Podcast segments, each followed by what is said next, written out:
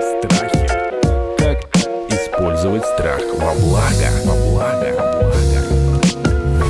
Мне говорили, не путайся под ногами, все из-за тебя, криворукая. Скидки на то, что я ребенок, не было. Не было. Я полагаю, что родители между собой тоже нередко скандалили, конфликтовали. То есть это взаимосвязанные вещи? Конечно, конечно, конечно. У меня какая-то проблема, и меня перекидывают как горячую картошку. Ты отец, ты должен это решать. Нет, это твоя дочь. Она похожа на твоих родственников. родственников. Это была не просто какая-то ненависть к вам, а это был в целом такой способ их взаимодействия с миром. С миром. У меня не было друзей, я проводила все время в основном одна. Вы стали бояться эмоций вообще. Не было доверия к миру. А когда вы были счастливы?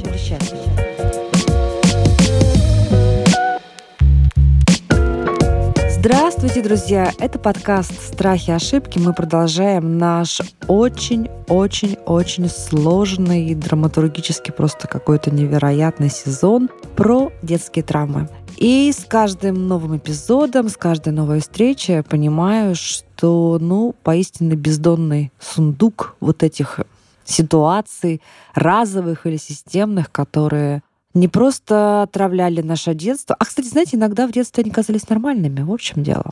А потом обнаруживались бездной, пустотой, каким-то вот раскаленным металлом, который пронзает всю нашу жизнь. Так что будем и дальше продолжать их разбирать, потому что во многих этих случаях вы будете узнавать свои ситуации и, возможно, прорабатывая вместе с нашими героями эту историю и сделайте свой первый шаг для того, чтобы освободиться от детской травмы. Итак, подкаст «Страхи и ошибки», сезон детских травм, куратор этого сезона, психотерапевт, руководитель экспертного совета Международного института психосоматического здоровья Сергей Мартынов. Здравствуйте, Сергей. Здравствуйте. А вот вы какие вообще испытываете профессиональные эмоции? Мы уже прошли с вами довольно много эпизодов вместе.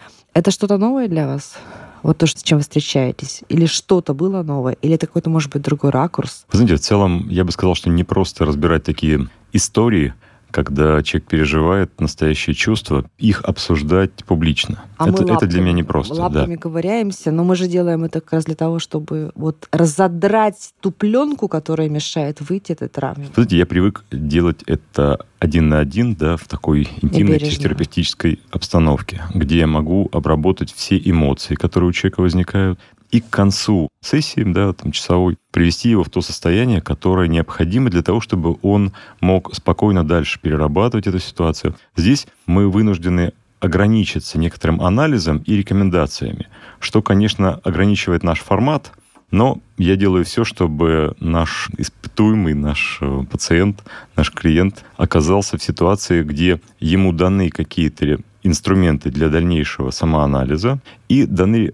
какие-то рекомендации для того, чтобы он выбрался из той ситуации, в которой он оказался. И это меня немножко успокаивает, что я делаю, что могу в той ситуации, которая есть. А я восхищена просто мужеством наших героев и вот той миссией, с которой они к нам приходят, потому что они приходят не только со своей проблемой, они приходят для того, чтобы на своем примере помочь десяткам, сотням, не знаю, тысячам людей, которые проживали похожую ситуацию. И пока у нас, ну, практически все ситуации, которые мы слышим, мы с вами понимаем, что они, к сожалению, к огромному, они очень типичны. Да, мне кажется, что каждый человек переживал в детстве какие-то трудности, которые ему необходимо разрешить, когда он становится взрослым. И то, что вы делаете, вот эта передача, ну, мы с вами делаем уже который раз. Мне кажется, Я очень здесь вообще полезное. для микрофона, как вы помните. очень, очень полезное действие, поскольку это позволяет многим людям увидеть тот конфликт, который у них внутри есть, потому что чаще всего люди изолируют этот конфликт и стараются об этом не думать, а имеют только переживания и сталкиваются только с эмоциями. Или вообще не связывают свои проблемы сегодняшней, своей взрослой жизни вот с той травмой, которую они получили. Да, поскольку она изолирована, вытеснена и присутствует только в виде аффекта. Например, человек может присутствовать там, в каких-то депрессивных переживаниях, в тревоге. Или И- в неконтролируемой агрессии, напротив. Или агрессии, да, пассивной агрессии, которая может изъедать его самого. И при этом не знать, где ее источник, какая причина всего этого кроется в его детстве. И необходимо ее вскрыть, проанализировать, и, может быть, с помощью такой э, легкой хирургической операции, психотерапевтической, мы сможем э, этот источник конфликта убрать с тем, чтобы человек мог уже поработать над тем, чтобы это заросло, это место травмы, и уже дальше не беспокоило его, не давало таких негативных эффектов в его настоящей жизни. И жизнь бы его стала просто лучше, счастливее. Сегодняшняя наша героиня Екатерина формулирует свою историю, ну, она сейчас нам ее расскажет, так, как, наверное, могут сформулировать, к сожалению, очень многие люди. Она говорит, родители вымещали на мне свою злость. Здравствуйте, Екатерина. Добрый день. Так? Да, все было так. Рассказывайте, что было, почему, что вы помните? Помню, на самом деле, я примерно все, потому что это было регулярно. Насилие в семье, в общем-то, присутствовало. По отношению ко мне это присутствовало. Скидки на то, что я ребенок, не было никогда. И проблемы, которые были у них, как у пары, у них, как у взрослых людей, которые ходили на работу, были в социуме, они не решали это где-то другими людьми, это решалось дома, поначалу между, наверное, супругами, а в дальнейшем это решалось уже на мне. А вот с какого возраста вы помните там, первые эпизоды, когда... Наверное, с четырех. То есть практически с самого начала памяти вашей детской. А как это происходило? То есть, и как вы понимали, что это агрессия на вас направленная? Вам говорили, что Катя, тебя тут еще не хватало, без тебя проблем много, или как это было? Мне, наверное, говорили то, что не путайся под ногами, все из-за тебя. Все из-за тебя. Все из-за тебя, криворукая, ничего не можешь, ну и так далее. А родителям сколько было лет, когда вы родились? 28. Ну, то есть довольно взрослые были люди. Ну, для 90-х, да. И как это долго продолжалось? Как это эволюционировало, вот это вот их э, вымещение злости, своих каких-то неудач на вас? Давайте так, я, наверное, просто опишу некоторые рамки. Я работала с психотерапевтом, и, в общем-то, я нашла тот момент, когда я уже давала отпор. Собственно, где-то там лет в 15 я уже сказала, все, идите подальше от меня, я это слушать не могу. То есть то ли я в них что-то кинула, по-моему, это был стул, ну, что-то из этой серии. Ну, то есть, когда человек даже подросток дает отпор, в общем-то, родители начали понимать то, что тут уже немножечко не получается прогнуть, там уже что-то другое появляется. С тех пор, в общем-то, вот я в состоянии вот этой стены, которую я пытаюсь отстраивать, выстраивать, показывать. А сколько вам лет сейчас? Мне 32. Расскажите, пожалуйста, Катя, я правильно понимаю, что вы были единственным ребенком в семье? Да. Расскажите еще вот об этом уровне агрессии в семье. Я полагаю, что родители между собой тоже нередко скандалили, Регулярно. конфликтовали. То есть это была не просто какая-то ненависть к вам, а это был в целом такой способ их взаимодействия с миром, судя по всему. Через меня. Я бы даже сказала, что это был способ взаимодействия с друг другом через меня. А как вы полагаете, это какие-то особенные люди, ну, например, возбудимые психопаты, которые в целом склонны к тому, чтобы ругаться, драться, там, вымещать свою агрессию на других? Ну, это два импульсивных человека, эмоциональных и абсолютно одинаковых.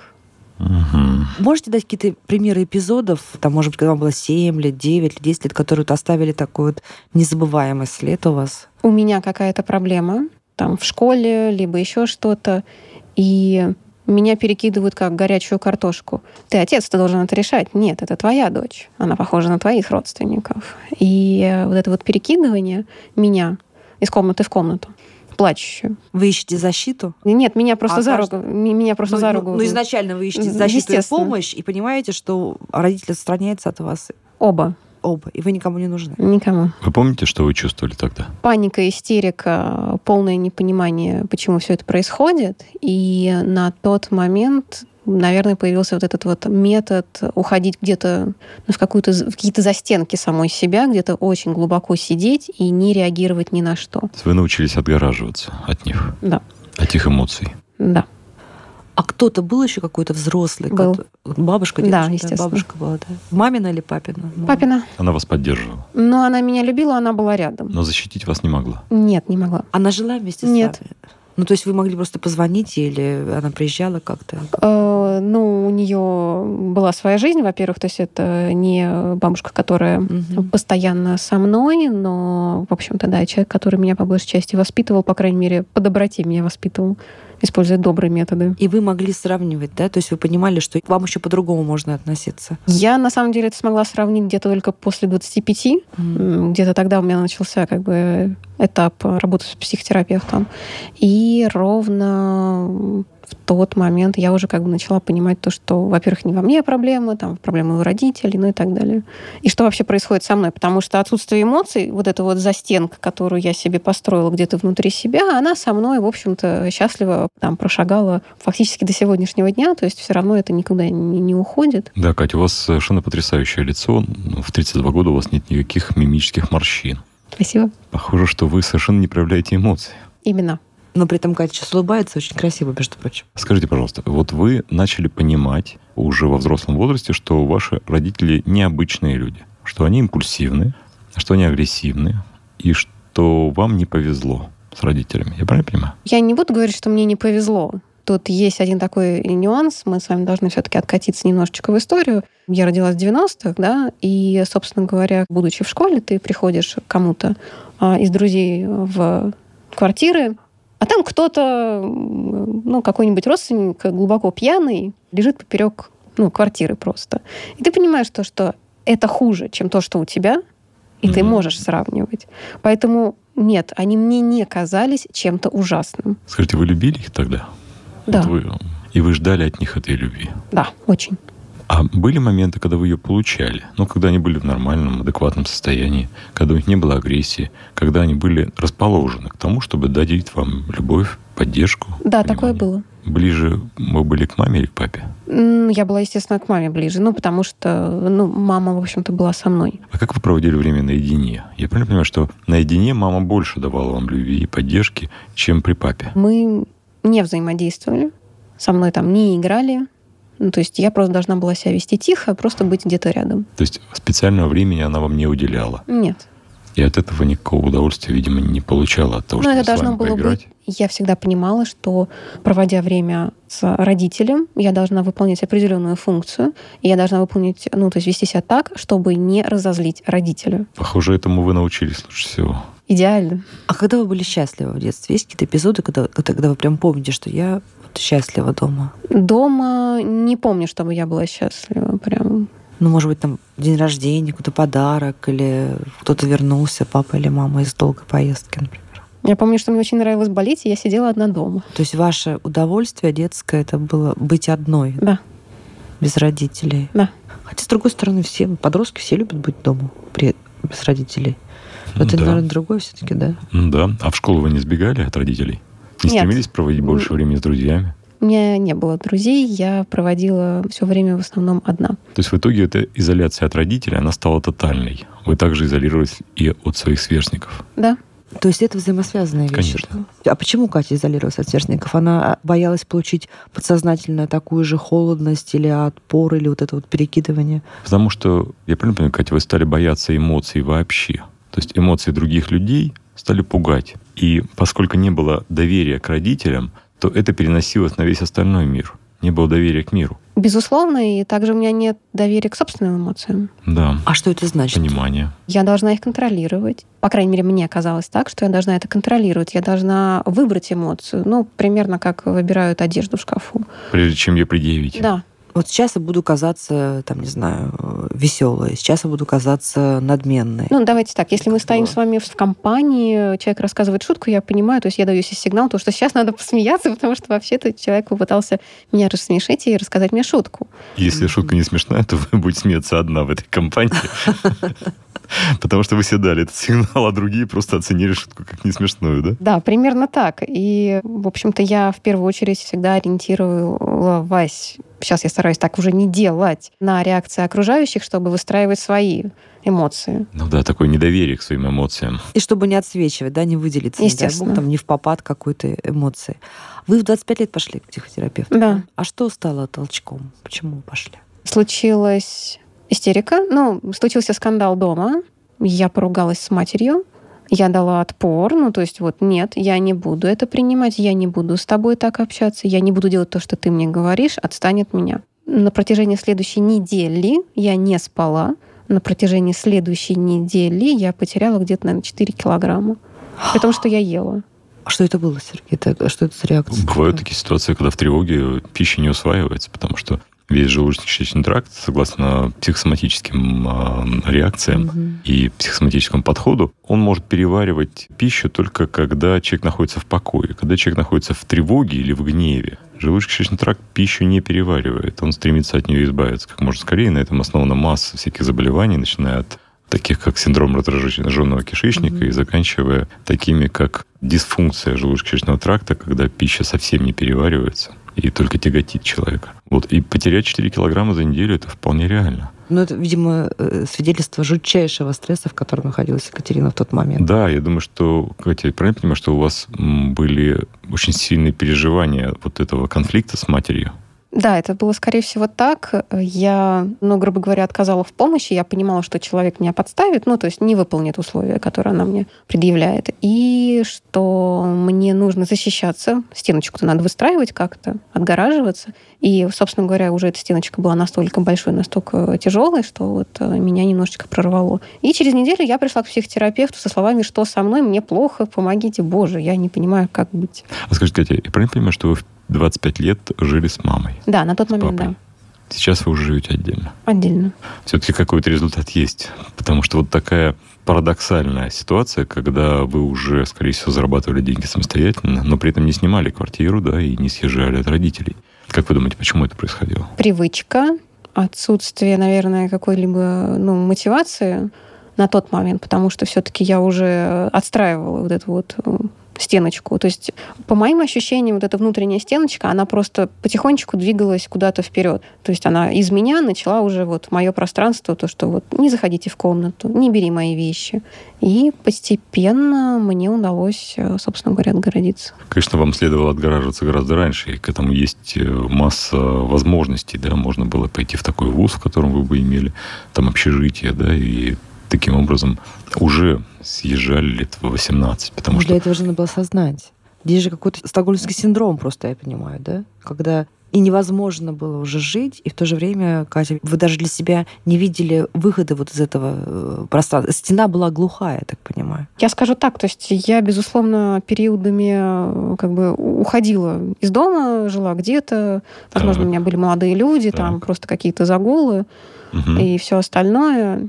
И таким образом я давала себе вот эту эмоциональную разгрузку, когда можно было вот немножечко что-то там почувствовать. То есть такой отпуск Да, От- от родителей. от родительской семьи. Да. Но возвращались каждый раз. Да, потому С желанием или вынужденно? Вынуждена скорее, но потому что все-таки отдельно жить, э, мы говорим с вами все-таки о финансовой тоже составляющей, да? Конечно. безусловно. И до того момента, как у меня появился более-менее стабильный заработок, это, в общем-то, было совершенно невозможно.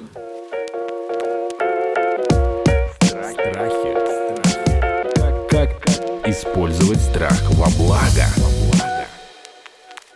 Вы сказали про молодых людей. А вот как вам кажется сейчас, до того момента, когда вы пошли в психотерапию, как сказывался ваш детский опыт на ваших личных отношениях с мальчиками, с молодыми людьми? Я утопала в эмоциях.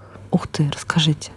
Я утопала в эмоциях, я утопала в отношениях, я полностью растворялась, ну, потому что вот стеночка-то упала, и дальше все на меня нахлынуло. Все, что было за дамбой, Да, То есть хотелось довериться человеку, Да, бе- хотелось отдаться целиком.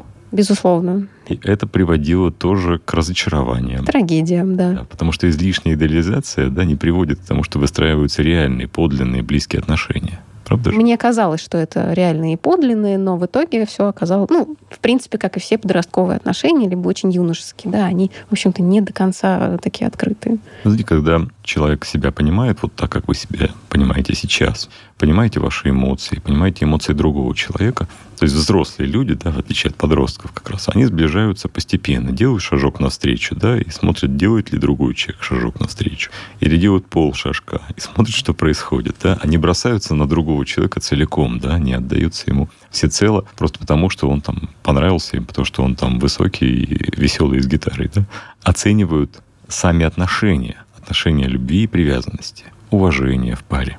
Я уверен, что сейчас вы уже научились это делать. Я стараюсь. Во всяком случае, я вижу, что сейчас у вас совсем другая уверенность, не та, которая была, скажем, лет 7 или 10 назад. Скорее всего, да. Она, в общем-то, поменялась. Мгм. А что с пониманием эмоций своих? Вы работали над этим прицельно? То есть с тем, чтобы раскладывать свои состояния, анализировать их, называть эмоции, проговаривать их, учиться это делать в паре, может быть, даже с родителями поговорить об эмоциях, о том, какие эмоции испытывают они, какие испытываете вы, разобрать те ситуации, которые были у вас в прошлом. Я по большей части работаю только с собой, то есть все-таки я убеждена в том, что человеку доступен только он сам. Поменять другого человека или покопаться в чужой голове совершенно невозможно. Все-таки мы должны помнить, что вторая сторона всегда может манипулировать просто и пытаться понравиться. У него же тоже может быть какая-то проблема психологическая, и он может тоже отыгрываться в этот момент. Поэтому я занимаюсь только собой. Я уходила глубоко довольно-таки в себя и прекращала любые там взаимоотношения с окружающими. Был даже этап, когда я намеренно прекращала взаимоотношения с окружающими знакомыми и заводила специально новых. Зачем? Чтобы понять, как бы, а какая у меня реальная эмоция какие чувства у меня это вызывает, потому что когда человек знаком, у тебя есть накатанная методика с ним общения. Привычная, да, автоматизмы какие-то. Естественно. То есть такой поиск идентичности, смотрите, все-таки связан с тем, чтобы выстраивать отношения, да, и смотреть, как вы в этих отношениях отражаетесь, как вас воспринимают другие люди. Это очень полезный опыт на самом деле. Не обязательно для этого заканчивать отношения, которые у вас были, их можно продолжать. Просто создавая другие, скажем, дружеские отношения, да, вы можете увидеть, как на вас реагируют люди, увидеть, как вы меняетесь, и экспериментировать в поисках себя, проявлении своих более глубоких и более искренних эмоций и чувств.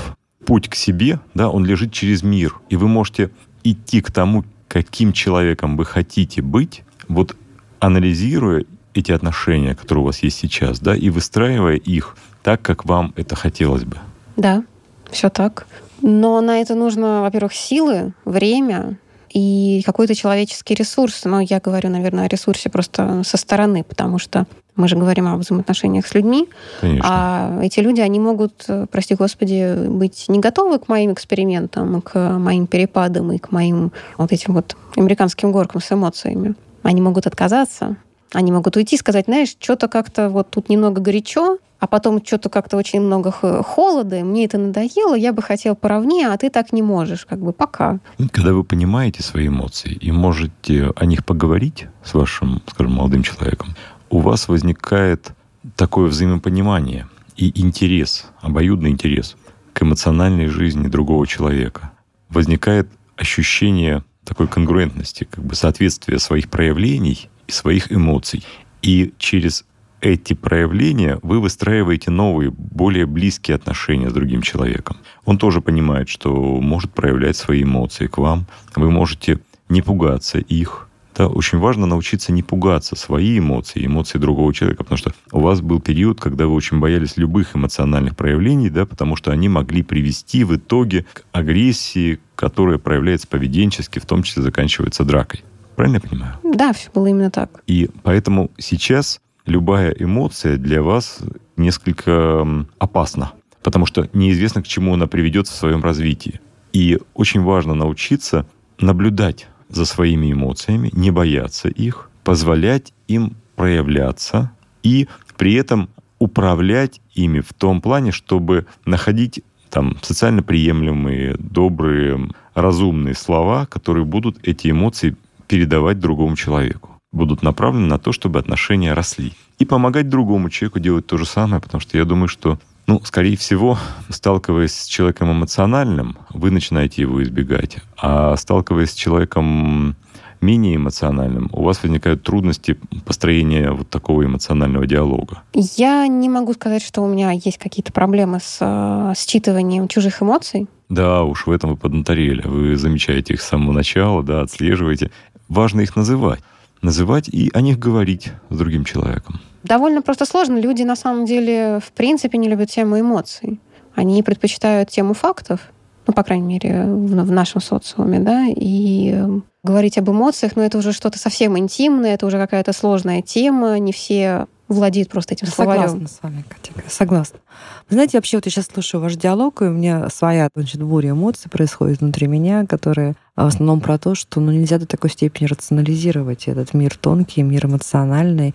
И я э, готова, например, для себя бы принять эту историю только в таком варианте, что мы можем, наверное, учиться управлять эмоциями, разрешать себе выход эмоций, здесь не разрешать, здесь рационализировать. Но знаете как, вот когда человек учится кататься на коньках или водить машину, да, то Мгм. вот учишься водить машину, ты сначала контролируешь, да, и каждый включить поворотник, посмотреть направо, а потом происходит стадия автоматизма, а потом происходит того, что, то, что называется ну, интуиция водительская, да, ты как бы делаешь все, что делал прежде, но уже не рефлексируя, да, не отчитываясь себе, что почему ты это делаешь. И получается такое вот естественное, как бы, естественное движение. Вот мне кажется, Сергей, вопрос из серии, да не думаете ли вы так? Мне кажется, что вот это ну, может быть, естественно, все-таки Совершенно верно. То есть вы совершенно То есть правильно нельзя говорите. все время себе записывать и отчитываться. да? Наталья, смотрите, вот как раз мне кажется, что в вашем случае, Катя, необходимо дать себе свободу, и в этом смысле вот автоматизмы, которые раньше приводили к эмоциональной изоляции, Потому что по автоматизму она ас. Как она раз. непревзойденная уже. нужно разавтоматизировать. И произвольность нужна в том, чтобы позволить себе эти эмоции проявить. И посмотреть, что мир не разрушился, не разрушилась я, да, ни- никто не стал там орать, конфликтовать, драться, да, все спокойно. И дальше этот опыт новый, он вам дает уже возможность на него опираться, и в следующий раз уже меньше беспокоиться о том, примут вас с вашими эмоциями или не примут. Ведь у вас все равно остается вот этот страх, да, что я проявлю эмоции, от меня отвернутся. Я проявлю эмоции, а кто-то будет там в итоге проявлять агрессию. Знаете, я, наверное, приведу просто реальный пример из жизни. Да, Это будет пожалуйста. самое простое. Примерно год назад я получила довольно серьезную травму, травму позвоночника. О, И реабилитация, она идет до сих пор. Я переругалась со всеми, кто был вокруг меня. Я просто не готова была как бы описывать свое состояние, поэтому я просто всех э, выкинула из своей жизни. И на данный момент я нахожусь просто в абсолютном э, нуле по социальным контактам. Ничего себе. Вот, потому, ну, они были не готовы меня терпеть, то есть они просто не смогли.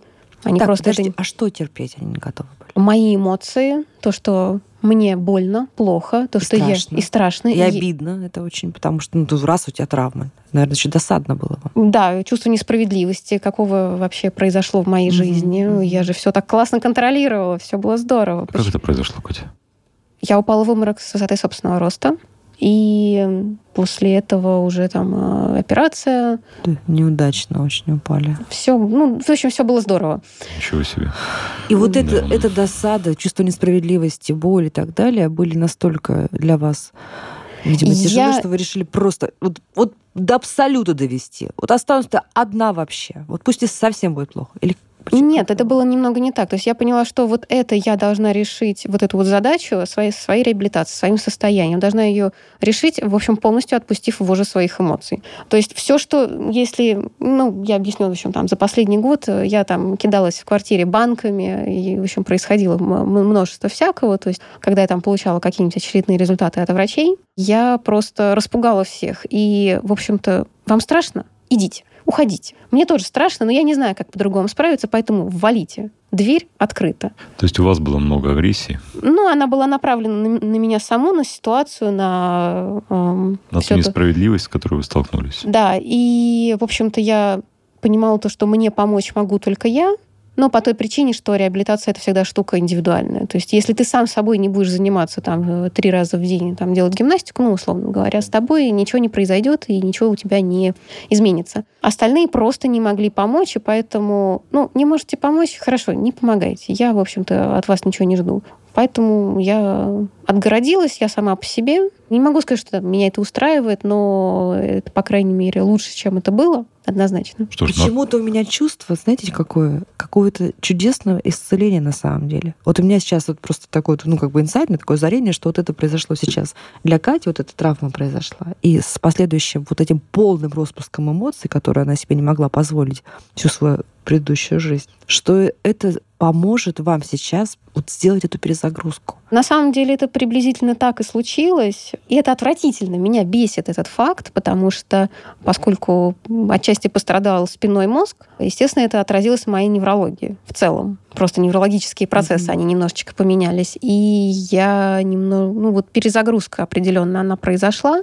То есть все, что было до, ну, было здорово. Мы помним, любим, скорбим что называется. И дальше уже просто точно так же уже не получится. А есть ощущение новой жизни? Новый... Вот второй акт, да? Да, есть какой-то такой этап. Мы пока что еще в нем. Еще пока что раскрываются вот эти вот занавески театра. Посмотрим, что будет дальше. Но я переоткрыла себя, потому что пришлось копаться глубоко, действительно глубоко и понимать свои процессы, что это сейчас было, почему я так реагирую. Кать, может быть, теперь можно позволить себе жить полной жизнью? Да и я не могу сказать, что я себе до этого отказывала в ней. Эмоционально, мне кажется, Сергей имеет, mm-hmm. да, в первую очередь? Да, и эмоционально, и в построении отношений, и в создании каких-то отношений любви и привязанности, и в рождении детей, и создании семьи. Я правильно понимаю, что раньше вы все это откладывали? Безусловно. Угу, потому что вы не хотели повторить судьбу родителей. Я не знаю, чью судьбу я конкретно не хотела повторить, но, во-первых, у меня было ощущение довольно долго то, что я, в общем-то, не готова, потому что я являюсь еще травмированным человеком и еще до сих пор ребенком. И знаете, что еще? Вы не видели, какую радость можно получать от того, чтобы иметь ребенка, потому что ваши родители этой радости вам не демонстрировали. Да, потому что ты что, просто э, делаешь биоробота, и дальше непонятно, что с ним делать. То есть, а какой профит? А профит состоит в том, что у вас возникают отношения любви и привязанности, и это бесконечный источник любви, который дает вам радости, да, который дает вам эти отношения. К сожалению, этого, может быть, вы не почувствовали в детстве, но вы наверняка это почувствуете, когда у вас будет ребенок ваш. И вы наверняка это почувствуете с тем мужчиной, которого полюбите и который полюбит вас. А теперь, после этой травмы позвоночника, вы я думаю, в большей мере можете пользоваться своим эмоциональным аппаратом, понимать ваши эмоциональные возможности и не бояться эти эмоции предъявлять но не испытывая другого человека этими эмоциями, как вышло во время травмы, а просто делясь с ним, понимая их и позволяя другому человеку прикоснуться к вашим эмоциям. Мы узнаем об этом чуть позднее. Я просто наблюдаю за людьми, они немножечко... Окружение, которое у меня было, оно видит изменения, и оно его боится. Потому что, ну, то есть долгое время было одно, потом что-то страшное произошло, и все поменялось. О, боже мой, мы поднимаем лапки, и мы уходим вдаль. То есть вы раньше подстраивались под них? Да. А теперь я не подстраиваюсь. Не подстраиваетесь. Теперь вы предъявляете себя. Ту себя, которую вы познали вот в этом Вы же сказали, периоде. дверь открыта. На вход и на выход. Вы крутая, свободная, интересная женщина. Дверь открыта во все стороны. Родители в эту дверь заходят? Ну, периодически. Сейчас как с ними у вас? Ну, они стали постарше с ними. По-прежнему вместе? Я долгий период отдельно от них жила. Нет, они вместе? Папа они, да. Живут, да. А вы хотите сказать, что после травмы переехали к родителям? Да. Но это было там вынуждено просто. Удобнее? Вынуждено скорее. Но травма позвоночника, она как бы, ты теряешь мобильность, я понимаю. И там уже было просто невозможно. Они в период самой болезненной вас поддерживали? В самый такой вот, когда вы были, нуждались э, в помощи? Защите Мама сейчас? помогала. Мама была рядом. Она старалась. Старалась не обижаться, старалась помогать. Отец э, просто скрылся. Вот, он закрылся. Ну, то есть не физически, а да, эмоционально. эмоционально. Ну, то есть, по-моему, он даже старался со мной не пересекаться просто нигде. Потому что не умеет да. не умеет. Я думаю, что он переживал на самом деле и переживает всю, всю вот эту вот всю вашу жизнь совместно, все настроения, да, Сергей? Мне да, эта кажется, тема... что это не, это не может быть вот равнодушием и безразличием, как какой-то пустотой эмоциональной. Мне Знаете, кажется... это, это тема эмоционального интеллекта, который требует некоторого анализа для каждого человека, чтобы понять, вот какой уровень эмоционального интеллекта у него, и, поняв его, начать его развивать. Развивать его через сочувствие, через эмпатию к другим людям. И через то, что любая конфликтная ситуация может привести вас к тому, что вы лучше начнете понимать свои эмоции и лучше понимать эмоции ребенка, да, с которым происходит конфликт, да, или родителя, с которым происходит конфликт. И таким образом ваш эмоциональный интеллект будет расти. Только так. Если вы или ваш отец воспринимаете там, эмоциональную ситуацию как опасность, угрозу, угрозу чему? Ну, никто ни на кого не кинется там с ножом, слава богу, да. А даже если кинется, то можно защититься. Никаких угроз эмоции не предоставляет. Это, наоборот, это всегда возможность. Возможность стать немножко более развитым в плане своего эмоционального интеллекта. Понимать эмоцию свою, понимать эмоцию другого человека и научиться вместе управлять эмоциональными состояниями. Это самое интересное. Но я особенно не надеюсь получить это уже от родителей, если честно. Как бы людям уже очень много лет. Да, понятно, что чем старше человек становится, тем сложнее ему меняться. Но, вы знаете, психотерапевтические опыты показывают, что человек может измениться в любом возрасте. Вопрос только в том, чтобы он пожелал это делать. Мне кажется, что Екатерина за вот эти свои, в общем-то, еще довольно молодые годы стала очень-очень интересным человеком. Знаете, как с большой буквы интересным человеком который настолько умеет видеть, анализировать, рефлексировать, понимать. И это уже дар колоссальный. Я желаю вам, чтобы вы нашли ему применение. Я Правда, стараюсь. Потому что мне кажется, что ваша помощь э, дружеская, человеческая, она может быть абсолютно бесценна для людей, возможно, станет базисом для в какой-то там новой дружбе, в каких-то отношениях. Я еще желаю, чтобы мужчина, с которым вы будете рожать детей, будете жить, э, чтобы, знаете, был такой человек, который будет каждое утро просто вот, ну, восхищаться этой вашей сложно сочиненностью, да, потому что это так, мне кажется, для пытливого ума, для интересного, умного мужчины Екатерина такая женщина, с которой будет, он будет удивляться вам до там 90 лет, когда вы будете гулять за ручку, значит, в парке где-то. Я вот вам искренне желаю, чтобы вы нашли такого человека, человек такой нашел вас, потому что это может быть потрясающе интересный союз. Ну и, наверное, вы будете очень хорошей мамой, мне кажется. Похоже, что это действительно следующий этап вашего развития эмоционального. Потому что то, что вы освоили сейчас, это понимание своих эмоций, вы перестали их бояться, да, а для этого пришлось, правда, поломать позвоночник, который у вас, видимо, был очень крепкий и не позволял вам Да, проявить свои эмоции. Вот так уже. Вот. И сейчас, когда вы приняли свои эмоции, вы учитесь проявлять свои эмоции к окружающим, да, не бояться свои эмоции и не бояться эмоций других людей. Вот мне кажется, что вот этот новый мир, где эмоции вас не пугают и где вы можете проявлять себя более свободно, он будет еще более интересен. То есть ваш, э, ваша вот вторая треть жизни будет интереснее, чем первая. Да. И, кстати, вы улыбаетесь совершенно вот без... Мы уже видим это без всякой команды изнутри. Очень естественно. Так что побольше вам мимических морщин от улыбок, Катя. У вас классная улыбка. Спасибо огромное, что Спасибо пришли с вам. этой историей. Восхищена той работой, которую вы проделали. Если бы каждый из нас травмированный хотя бы десятую часть этой работы проделал, мир был бы счастливее. Поэтому показывайте нам пример, как нужно идти, но только чтобы желательно без травм позвоночника. Ну, Спасибо. главное, что это возможно. Это абсолютно возможно, как мы видим на вашем примере. Очень благодарны вам за это. Ну что, друзья, вот еще один сундук с скелетом детских травм нами вскрыт. А мы получили, хотела сказать удовольствие, может быть, не совсем правильное слово, нам было очень интересно обсуждать историю Екатерины, и надеюсь, что это было полезно. Поэтому приходите к нам, пожалуйста, с вашими историями. Мы с Сергеем Мартыновым, психотерапевтом, руководителем экспертного совета Международного института психосоматического здоровья и куратором этого сезона, постараемся максимально бережно и эффективно вашим сундучком заняться тоже. Пишите нам подкаст «Страхи и ошибки», подписывайтесь. Подписывайтесь на подкаст на сайте ria.ru в приложениях подкаст с Web Store и Google Play. Комментируйте и делитесь с друзьями.